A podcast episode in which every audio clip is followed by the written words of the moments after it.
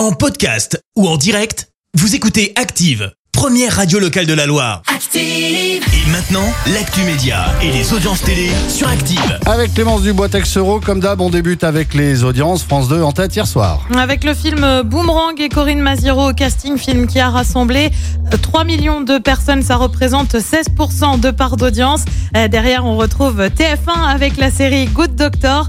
M6 complète le podium avec le meilleur pâtissier. Lego Master de retour sur M6. Bah oui, c'est prévu pour le 27 octobre prochain. Émission toujours animée par Eric Antoine. Troisième saison de l'émission sur quoi? Bah sur les Lego, hein, comme Oh. le nom l'indique. La deuxième saison, pour info, avait attiré en moyenne euh, plus de 2 millions de personnes par émission, soit 22% de part d'audience, en baisse par rapport à la saison 1 qui, elle, dépassait les 3 millions.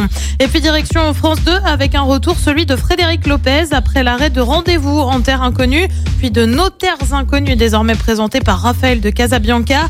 Il revient à l'animation d'un dimanche à la campagne. C'est prévu dès le 23 octobre prochain. Le but, réunir des personnalités pendant un week-end.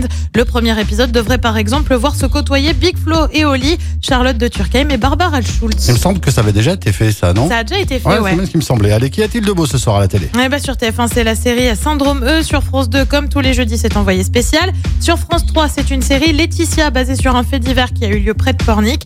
Et puis sur M6, c'est un documentaire sur les personnes trans. C'est à partir de 21h10. Merci, vous avez écouté Active Radio, la première radio locale de la Loire. Active.